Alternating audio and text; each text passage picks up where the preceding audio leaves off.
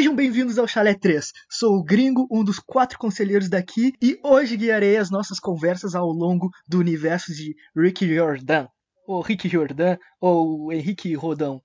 Junto de The Book, Ainda. Chewie, Qual é? Visas. E aí, galera? Iniciamos nossa jornada pelo livro O Ladrão de Raios, do arco de Percy Jackson e os Olimpianos. O primeiro capítulo se intitula Sem Querer Transforma em Pó Minha Professora de Iniciação à Álgebra. E olha no que deu. E olha no que deu, exatamente. Quadro Mensagem de Íris. Para você que está aí nos ouvindo, nos mande mensagens, e-mail. Nós temos uma fonte de dracmas no Chalé 3. Então, até mensagem a cobrar. Se você não tiver nenhum dracma com você, você pode mandar. Tudo por nossa conta. Se você tiver qualquer dúvida do capítulo, alguma explicação que a gente não deu ou que você quer que a gente dê, pode mandar que a gente vai ler tudinho e vamos falar aqui. Nós também temos Instagram, Twitter e um grupo de Facebook. E a gente criou também uma comunidade no Orkut. Ai, meu Deus. É Pra quem não sabe, voltou o Orkut e criamos uma comunidade. O mais triste de tudo é que é verdade. Aham. Muito improvável, mas verídico. É, o Orkut voltou, galera. Tá bombando. Segue nós lá. O nosso e-mail é chalé3contato.gmail.com e o Instagram e o Twitter são arroba chalé3podcast e o grupo no Facebook é só você buscar lá, chalé3podcast, que você vai nos achar. E aí, The Book, manda a sinopse do primeiro capítulo aí pra gente, meu lindão. Então, Percy Jackson é um menino disléxico com transtorno de TDAH e, e vários outros problemas, inclusive fazer merda, que só faz merda. Durante um passeio na escola, ele estudando numa escola interna, a sua professora de iniciação em álgebra, a senhorita Dodds, se transforma num monstro e tenta matá-lo. Percy consegue se defender magicamente e a transforma em Pó.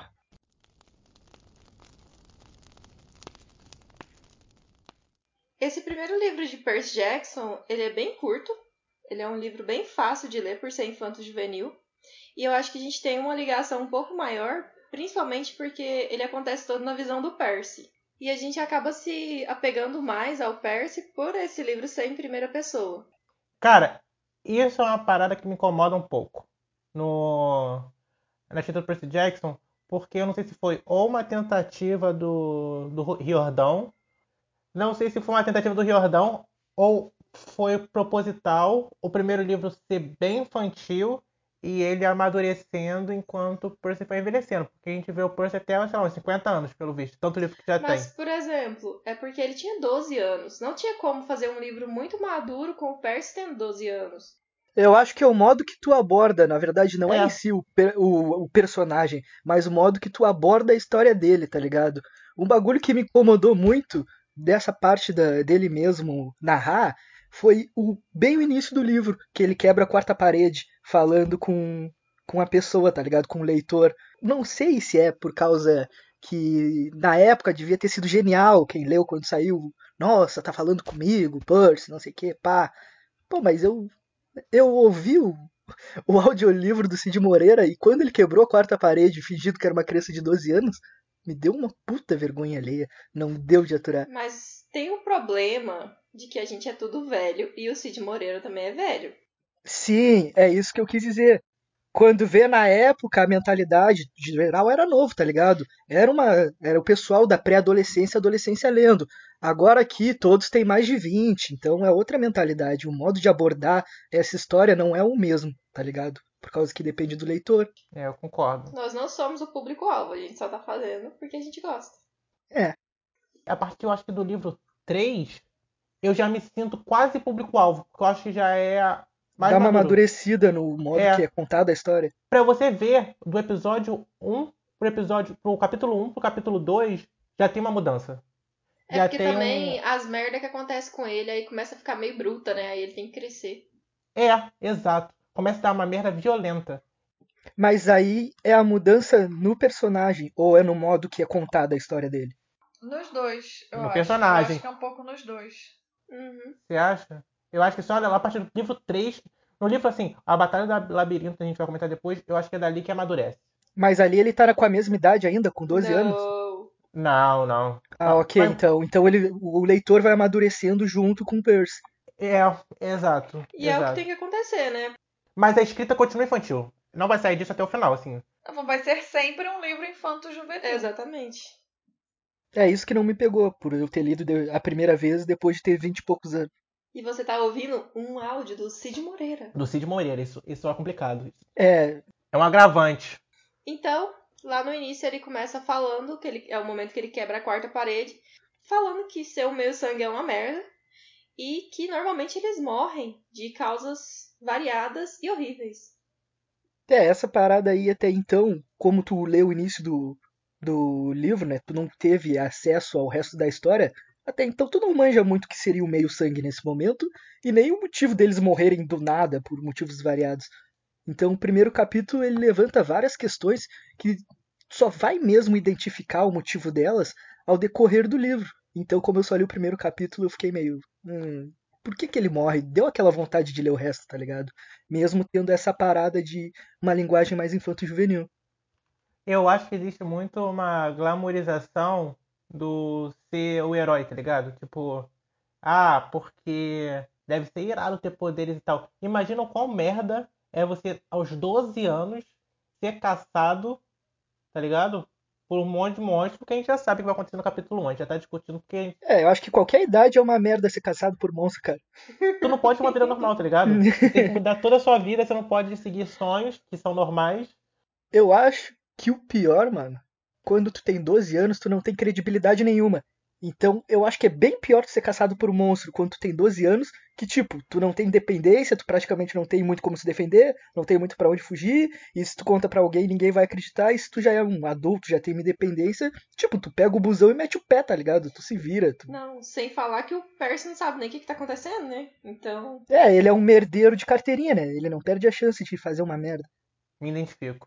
E tem toda essa questão da puberdade também, que vem os hormônios e as coisas vão acontecendo e não tem explicação. Aí ele vai falar um problema dele pra alguém lá e não, isso daí é a idade, é os hormônios da flor da pele, não sei o que, pá, crescer bigode. E o nosso protagonista é o Percy Jackson. Ele tem 12 anos e, como o The Book tinha dito lá na sinopse, ele estuda na Academia Yancey, que é uma escola particular para crianças problemáticas no norte do estado de Nova York. Então, o Percy tem muitos problemas, já passou por muitos problemas na vida e acabou nessa academia. Então, ele começa a comentar sobre ser uma criança problemática e dos problemas que ele já teve na vida, incluindo excursões, que é o, é o pior momento da vida do Percy. Acho que são as excursões que ele tem para as escolas. Excursão sempre é uma merda, meu. Eu não sei pra vocês, mas excursão raramente é bom, mano. Eu curtia. Tem umas excursões boas. Não tendo aula, pra mim qualquer coisa era válida. Não, era muito trabalho, mano. A, a excursão, o massa dela é quando tu chega no destino. Só que o foda é, é que o tempo pra tu chegar no destino e o tempo que tu volta dele é muita burocracia e eu acho que não vale a pena o tempo que tu fica lá onde tu deveria chegar, tá ligado? Mas é legal. Tu não brincava no ônibus com a, com a galera, não? Tu sentava onde no ônibus, cara? Eu era o cara que bagunçava no fundão, mas, tipo, eu enjoo no ônibus, tá ligado? Então por que, que você não gostava? Tu tava bagunçando errado. É, tá bagunçando errado, porque era brincar, zoar os outros. Eu acho super desnecessário uma excursão. Tá bom, senta lá, Cláudia. Total, contra excursão, sem excursão. Fica quieta aí, Gri.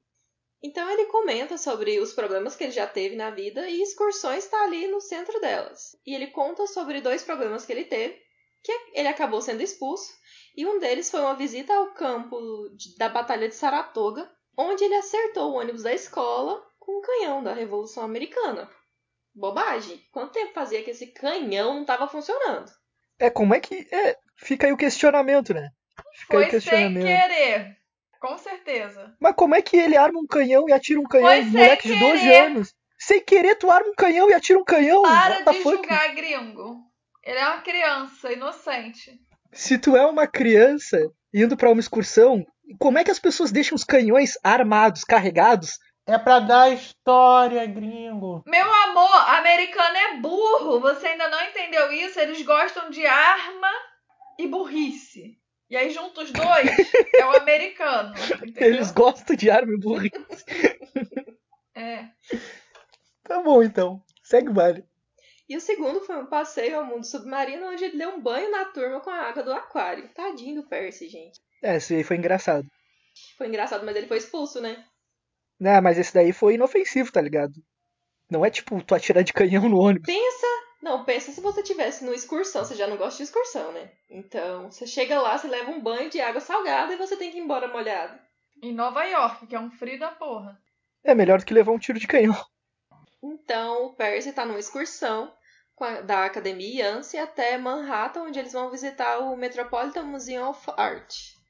Então, eles estão sendo guiados por dois professores, que é o Sr. Brunner, que é o professor de latim, O mais da hora de todos. e a Sra. Dodds, que é a encarnação do demônio na Terra, que é a professora de iniciação em álgebra. A, a Tio se fosse professora. Eu ia ser pior. Mano, uma parada que eu achei legal na descrição dessa professora bruxa velha é. Tipo, quando, quando eu ouvi, no caso, eu tive uma visão dela muito irada. Porque eles comentaram que ela seria uma pessoa capaz de entrar de moto dentro do teu armário. Eu E achei ela isso usa muito um irado. casacão de couro, assim, todo dia e tal. É, mano. Tipo, Imagina aquelas veinhas de gangue, sabe? é tipo isso. Tipo aquelas que chegam de Harley com, com uma motinha e tal. Eu com 30 anos. Uma motinha não, né? Com um casaquinho de couro. Casaquinho de couro. Super da hora. Mesmo ela sendo um demônio. E o professor Bonner é. William Bonner aí, top. William, Bro- William Melhor Bonner. professor do mundo. William Bronner. E lá dentro do ônibus, a gente é apresentado pro melhor amigo do Percy, que é o Grover, que é o alvo dos valentões da escola inteira. Que ele é magrelo, chorão e ainda sofre de deficiência nas pernas. É um prato cheio, né? E o Percy acha que ele já repetiu várias vezes esse no ano em que eles estão, porque ele já tem espinhas e tem barba também. Então, ele provavelmente é mais problemático que o Percy. E nós também somos apresentados para a arqui-inimiga do Percy, que é a Nancy Bobofit. Ela me lembra a Felícia do Pink Cérebro Feliz. Eu Sim! falei no último. Ela é a representação fiel da Você Felícia. sabe quem é uma outra que me lembra? É aquela menininha ruiva do Procurando Nemo, que fica ba- balançando o saquinho Ah, e matando os verdade. peixes. Aquela. Também. Aham. A do dentista, aquele. Aham. A sobrinha do dentista. Mano, muito E ainda tem a descrição que o Percy dá, que é uma cleptomaníaca ruiva e sardenta. Eu só consigo lembrar daquela menina. Total. Que por acaso. Darla, o nome dela. Darla. Ah, tem até nome ruim, tá vendo? Se você se chamar Darla, não se ofenda. Se tiver alguma Darla ouvindo, já manda um e-mail pro arroba chalé 3 contatos xingando a vida. Não me xingue! É...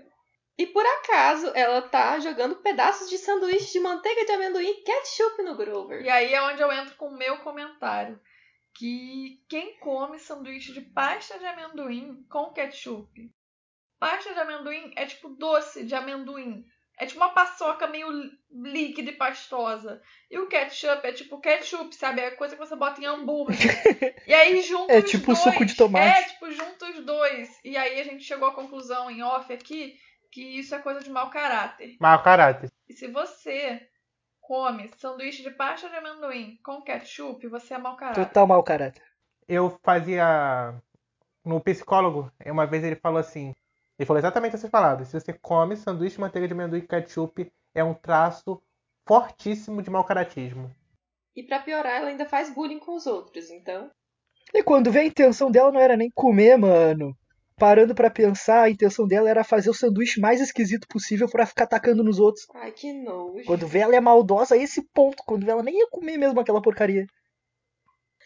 E chegando lá no museu, eles começam a visitar as alas e tudo mais. Eles, eles vão para a ala greco-romana, onde eles param diante de um monumento, que é uma estela, que é um marco tumular de uma garota. E o professor Brunner começa a explicar algumas coisas e a turma tá fazendo barulho, como sempre. E o Percy é questionado a respeito de do que está descrito naquela estela, que tem umas imagens lá da queda de Cronos. Só um, um parênteses antes, eu acho que essa estela é uma referência a Thalia. Ou Thalia. Thalia. Pra mim é uma referência Eu acho muito forte a que o Thalia. The Book tá viajando. É, a tio discorda de mim, mas eu acho. Porque tem uma, uma referência, eu vou, até ler essa parte. Brunner fala, o professor Brunner fala sobre esse. Isso seria um mini spoiler Mas vocês não vão entender quem não leu ainda. Então não tem problema, vocês vão entender. Quando vocês chegarem na parte de falar, uh, faz sentido, porque o Debook tá certo e a Tui tá errada. Pouco provável, mas. Ele fala assim, ó, murmurei alguma coisa sobre me esforçar mais, enquanto o Sr. Brunner lançava um olhar longo e triste para Estela, como se tivesse estado no funeral daquela menina. Essa, para mim, essa é a referência perfeita de falar assim, ou pelo menos que ele conheceu aquela pessoa, mesmo que não fosse a Talia, mas que vocês vão descobrir já já quem é. Mas para mim parecia assim que ele tem algum laço afetivo com essa menina. Então, por isso um forte indício. E mesmo que não seja, para mim é o Riordão dando a entender que sim. Eu pelo acho. menos isso. que ele tá representando todos os semideuses. Não quer dizer exatamente Viu? alguma pessoa. É porque eles têm uma vida triste e eles geralmente morrem cedo. Então eu acho que é- ele olha para aquilo lá e ele lembra de todos os semideuses que ele já treinou e todos morreram. Então, não todos morreram, mas alguns morreram. Mas eu acho que quer dizer essa etapa de do povo ficando Viu? triste, entendeu? Morrendo. E quando o Percy termina de falar sobre a Estela e o professor pergunta algumas coisas lá, ele dá a entender que aquilo tudo é muito importante pro Percy. O Percy não tá entendendo porra nenhuma porque que aquilo é importante, mas ele se sente cobrado pelo Brunner, então ele fica meio pensativo. E eles retornam então pro pátio lá pra fora para tomar um lanche e tem uma tempestade muito forte se formando ao redor de Nova York. O Percy comenta que o clima tem andado bem estranho nos últimos dias e que parece que ninguém tá notando, só ele que tá vendo que o clima tá muito esquisito ali naquela hora. Essa parada é algo que aparentemente é algo explicado no livro depois, mas pra mim é, é muito conveniente essas coisas assim de só o Percy ver e ninguém vê. Eu acho que as pessoas estão vendo porque tá saindo nos noticiários, né? E lá fora, lógico que a alma cebosa chamada Nancy Bobofit foi atormentar o querido Percy e o Grover e derrubou o lanche dela no Grover. E o Percy ficou louco de raiva e lançou a Nancy pra dentro do chafariz. Merecido. Ele tem tipo que um lapso de memória. Quando ele vê assim, ela já tá na água. E aí, quando ele vê, tipo, a professora lá. Nossa, eu, eu imagino a voz dela tão assim, tipo, Oi, meu bem. Tipo, nossa, ah, não, é horrível. Ai, que nojo. Tipo Bruxa de 71, Exatamente. aquela voz estridente. E depois que a senhora Dodds então se materializa ali, ela leva o Percy lá pra dentro pra dar um esporro nele, né? E ela leva ele de volta à aula greco-romana. Então ela começa a falar essas coisas estranhas pro Percy. O Percy não tá sabendo nem do que, que tá acontecendo, ele tá achando que é outra história. E do nada ela começa a se transformar numa coisa muito esquisita. Muito capirotesca. Demôniozão mesmo. Vou até ler aqui o pedaço do livro porque merece. Os olhos dela começaram a brilhar como carvão de churrasco. Os dedos se esticaram, transformando-se em garras. O casaco se fundiu em grandes asas de couro. Ela não era humana. Era uma bruxa má e enrugada, com asas e garras de morcego e uma boca repleta de presas amareladas, e estava prestes a me fazer em pedaços. O que vocês teriam feito se uma professora se transformasse na sua frente? Eu tinha ficado olhando. E tinha morrido. Eu ia esperar a minha morte tranquilo. Eu ia, a vida ia passar diante dos meus olhos. Eu acho que um Leandrinho, um, um debuquinho de 12 anos, ele não ia entender merda nenhuma, ele só ia ficar lá parado.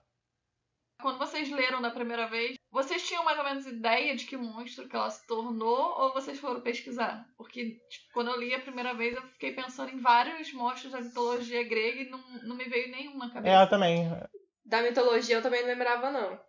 Eu só pensava num morcego, assim, muito gigante, assim, esquisito. Ah, eu fiquei muito confuso porque ele descreveu como bruxa, sendo que pra mim era uma imagem totalmente animalesca, tá ligado? E a ideia que eu tenho de bruxa é tipo a bruxa 71, tá ligado? É, é mais humano. Ele usou a palavra bruxa, mas ao mesmo tempo ele descreveu. Ele não descreveu um humanoide, ele descreveu um monstro. Então Sim. fica. Exatamente. Ficou meio complicada esse- nesse primeiro capítulo a edição que ele Isso dá. me deixou e bem depois confuso. ela aparece mais vezes. E só depois que eles falam o que é E de onde vem, do que se alimenta. exatamente, aí é que eu fui pesquisar e eu tive uma imagem na minha cabeça do que era. Mas até então, tipo, eu não fazia ideia, porque a descrição que o Percy dá é uma merda. É muito merda. Que ele descreve uma coisa e chama de outra, tá ligado? Aí tu fica tipo, É porque ele não conhece também, né? Ele também não conhece ainda. mano, mas tu vê o um morcego gigante, como é que tu chama um morcego gigante de bruxa, cara? É porque eu acho que também tem o. o- tem o, o- a coisa da cabeça do Percy ainda pensando que aquela era a professora dele. Então tem aquela coisa de chamar de bruxa, né? E também porque é uma visão infantil. Ele é uma criança de 12 anos olhando um monstro com umas asas de couro e loucaça, braba, querendo morder ele. E é isso, tá ligado? A cabeça infantil dele foi pensando naquilo. Mano, mas a maior representação infantil de bruxas são bruxas humanoides, cara. Não existe qualquer conto que eu conheça, né, popular que represente uma bruxa que não seja uma velhinha. Mas é aquela coisa também. Você chama de bruxa qualquer coisa estranha. Não, chama de bruxa uma pessoa que é chata, uma pessoa maldosa. Não! Mas aquele. uma mulher virou um monstro estranho. Ele chama ela de bruxa também por causa disso.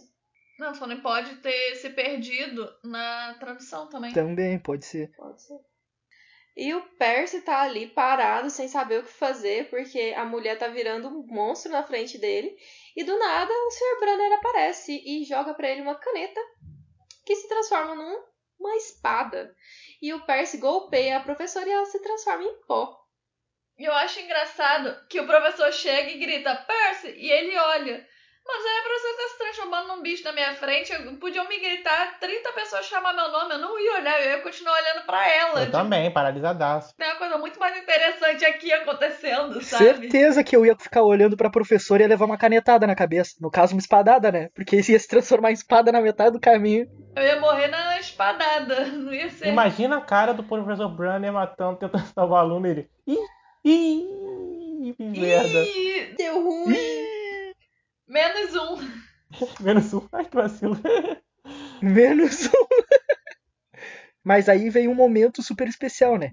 Que o Percy, super fodão, pega a caneta barra espada no ar e com um único golpe super foda ele mata uma bestalada monstruosa e o cara é foda mesmo. Esses meninos é foda. Brabo demais. Aí, depois que o bicho vira pó, o Percy tá com uma caneta na mão, o professor não tá lá, não sabe o que, que tá acontecendo. Aí ele vai lá pra fora e descobre que ninguém nunca ficou sabendo de quem era a senhora Dodds, então ninguém sabe que ela existiu. E ele acha que ficou doido. Super plausível. Eu também achei que eu ia ficar doido, porque tu vai falar as coisas com os teus amigos ali, com o pessoal, eles ficam tudo se fazendo de louco. Tipo, não, eu não conheço ninguém. E o Grover é outro, que ele fica, tipo, cheio de segredinho, todo misterioso.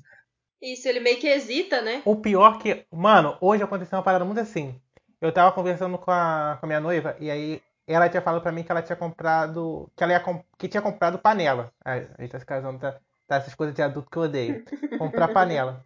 E aí eu falei, cheguei, tava conversando com ela hoje, falei assim, pô, tu comprou as panelas e tal? Ela falou assim, que panela? Eu falei assim, porra, a panela que você falou que tinha comprado. Ela, mas eu não falei que comprei panela. Na minha cabeça eu tava assim, caraca, eu ainda falei pra minha mãe que ela tinha comprado. Será que eu sonhei? E espalhei pra todo mundo uma parada. E era, não era verdade. Eu fiquei muito assim. Aí depois ela se ligou, ela falou, porque não eram as panelas panelas, era a panela. Tá ligado aquelas panelas de borracha pra micro-ondas? Era essa ela não tinha. Ah, tô ligado. Ela não associou com panela aquela, associou com de cozinha. Ah, sim, tá, comprei, sei lá. Aí eu, caraca, mano, eu jurava que assim, eu sonhei com uma parada e, e ainda explanei para outras pessoas, contei pro, pros outros falando que era verdade e não era. Eu acho que era muito isso que deve ter passado na cabeça do Percy. Pô, mano, será que eu sonhei? Eu dormi agora no meio da excursão, sonhei com a parada e não aconteceu? Eu imagino muito isso. É porque lá fora eles falam que é uma senhora Care que é a professora. Como assim? Que tem uma mulher estranha lá? Que surgiu uma mulher do nada? Que não é a senhora Dodds. É, o foda é que foi uma substituição total, né? Tipo, do nada, uma morreu, já tinha outra reserva de step ali. Foda-se, ninguém sentiu falta, ninguém se A ligou. famosa névoa que a gente vai conhecer nos próximos capítulos. É.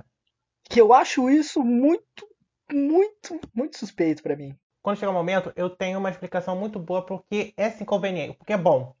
Porque foi bem, bem pensado. Mas aí depois a gente, a gente discute isso. Não é o momento agora.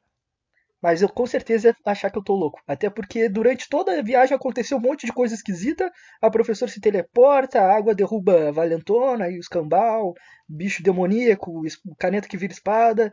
Mano, eu com certeza ia achar que eu ia estar virando maluco. E o coitado do Percy ainda tem TDAH, que acha que o cérebro dele tá funcionando errado. Então, Tadinho. É, às vezes nós viaja mesmo. Acontece. É, esse moleque é todo errado, coitado. Só dá merda com Tu ele. pensa, não vou parar aqui cinco minutinhos, quando tu vê passou cinco horas, e você fica tipo, gente, ficou de noite, né? E tu não percebe, é, é bem isso. Aí muda os professores e tu fica, ué, e o outro professor? Que outro professor? Já aconteceu, já aconteceu, não nego. Tá louco. É isso aí. E é assim que finaliza esse capítulo, com o Percy achando que ficou completamente doido. É, e fica aquela sensação estranha de que tá todo mundo escondendo um bagulho do Percy. Que tá todo mundo se fazendo de louco. Será se? Será se? Será? Hã? Será?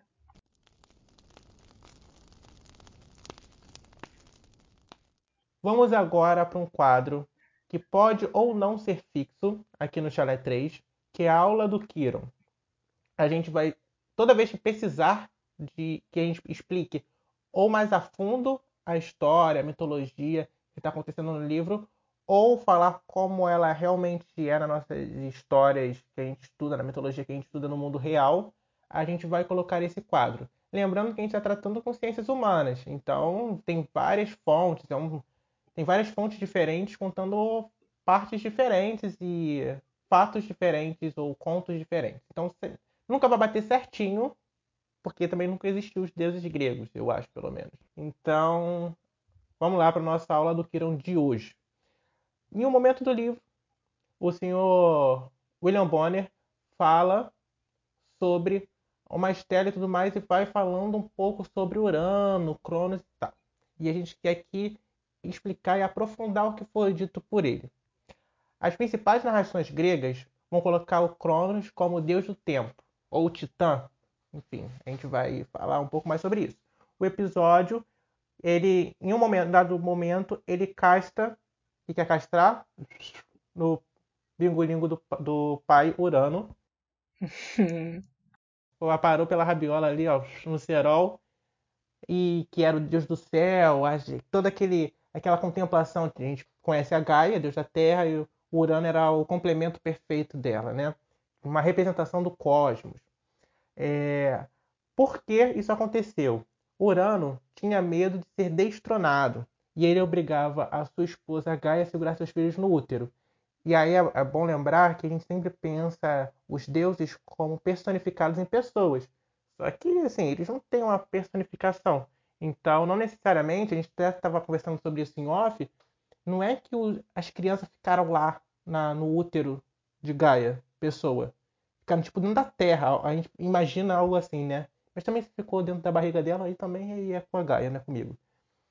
Aí, como revolta, a mãe criou uma grande foice com uma outro, outro ser aí chamado Nix, que era a deusa, a, a contemplação da noite, e vai dar para Cronos, o filho mais novo que vai no, no bingolingo do pai. Ou seja, ele cortou os bagos dele. Cortou mal pela raiz, mano. Nossa senhora, pior que faz sentido.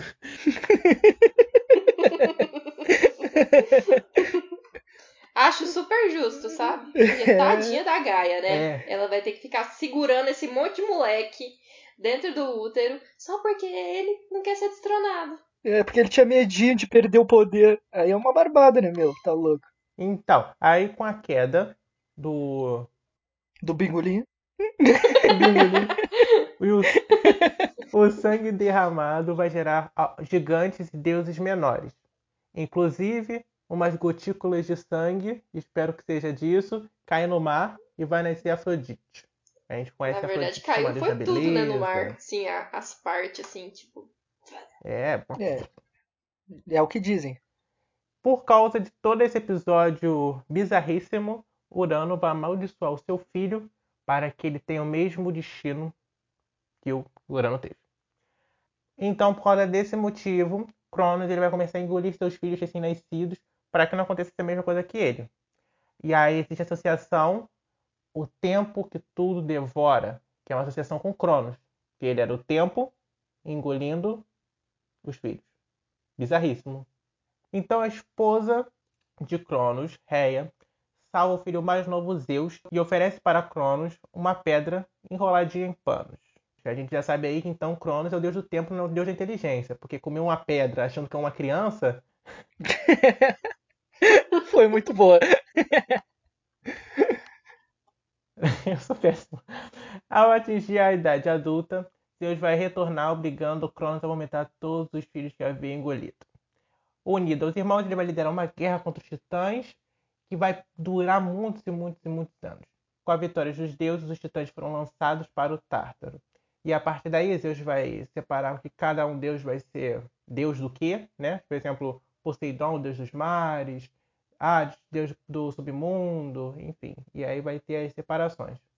Algumas versões citam que muito tempo depois Zeus liberta Cronos e os outros titãs, dando para cada um deles um controle sobre algo também. Cronos vai permanecer no seu posto de deus do tempo.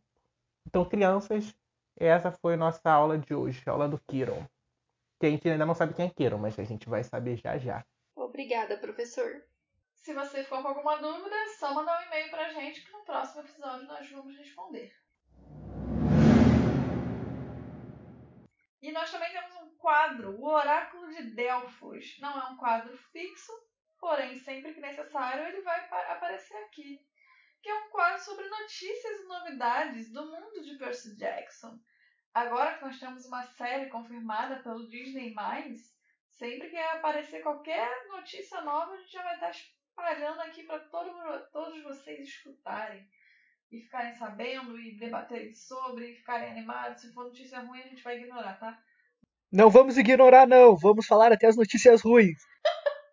e a última notícia que nós temos é sobre a assinatura da Disney+, que, pelo que nós apuramos aqui, ela pode chegar no Brasil por, pelo valor de R$ 28,99. Mas, lembrando, não é nada confirmado, mas foi uma, numa live sobre o Disney Plus da América Latina que indicaram esse valor. Então pode sim ser algo muito. Muito próximo a esse valor. Algo verídico. É, pode ser algo muito verídico, mas, novamente, nós não temos nenhuma confirmação oficial da Disney ainda. Mas... É, estima-se que seja por volta desse valor. Exatamente. Foi o CEO da Disney que conversou sobre com outros investidores da América Latina sobre serviços de streaming. Mas e sobre essa série, galera? Vocês estão animados? Qual é a expectativa de vocês? Eu tô animada. Muito animada, principalmente porque o Rick e a Beck estão participando aí dos, das paradas. Eu tô com medo. Já foi cagado uma vez. Tudo bem que o Rick não tava, agora ele tá, vai estar tá mais próximo mas também não garante muita coisa. Então eu torço para que dê bom, mas estou me resguardando para caso dê ruim. Eu não tenho opinião formada porque eu só li o primeiro capítulo. Então, se for bom, se for ruim, só vou saber quando sair, tá ligado? Mas ah, eu não tô muito animado, nem nada, mas tipo, é. Manda pra nós aí mais uma pra gente ver.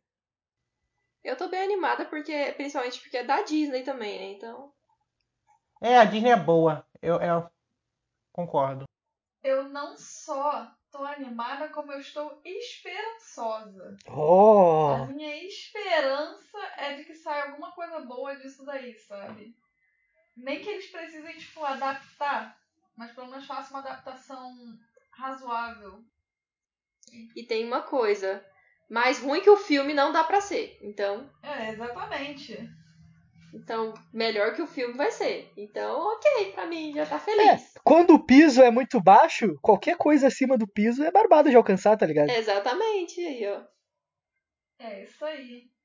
E nós vamos estar tá encerrando com as notícias do oráculo dessa semana. Se tiver mais alguma coisa, no próximo podcast a gente avisa para vocês. Vamos estar tá sempre de olho para não seremos a primeira fonte a anunciar, porque a gente só tem toda sexta-feira um episódio, mas tudo que for saindo a gente vai avisando aqui para vocês. Podem ficar tranquilos. Pode ficar tranquilo.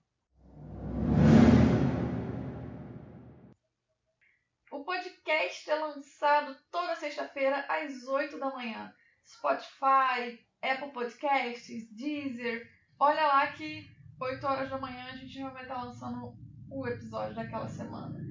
Você pode encontrar a gente no Instagram e no Twitter com arroba chalé3podcast. Nós temos um grupo no Facebook chamado Chalé3 Podcast. Pesquisa lá, entra lá, discute com a gente. A gente vai estar sempre lá conversando com vocês. E se você quiser ter um contato Tem a comunidade direto... no Orkut. Comunidade.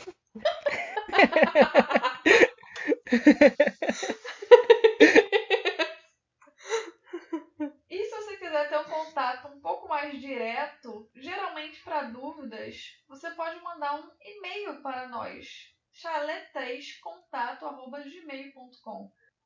Repete, por favor. chalé3contato@gmail.com.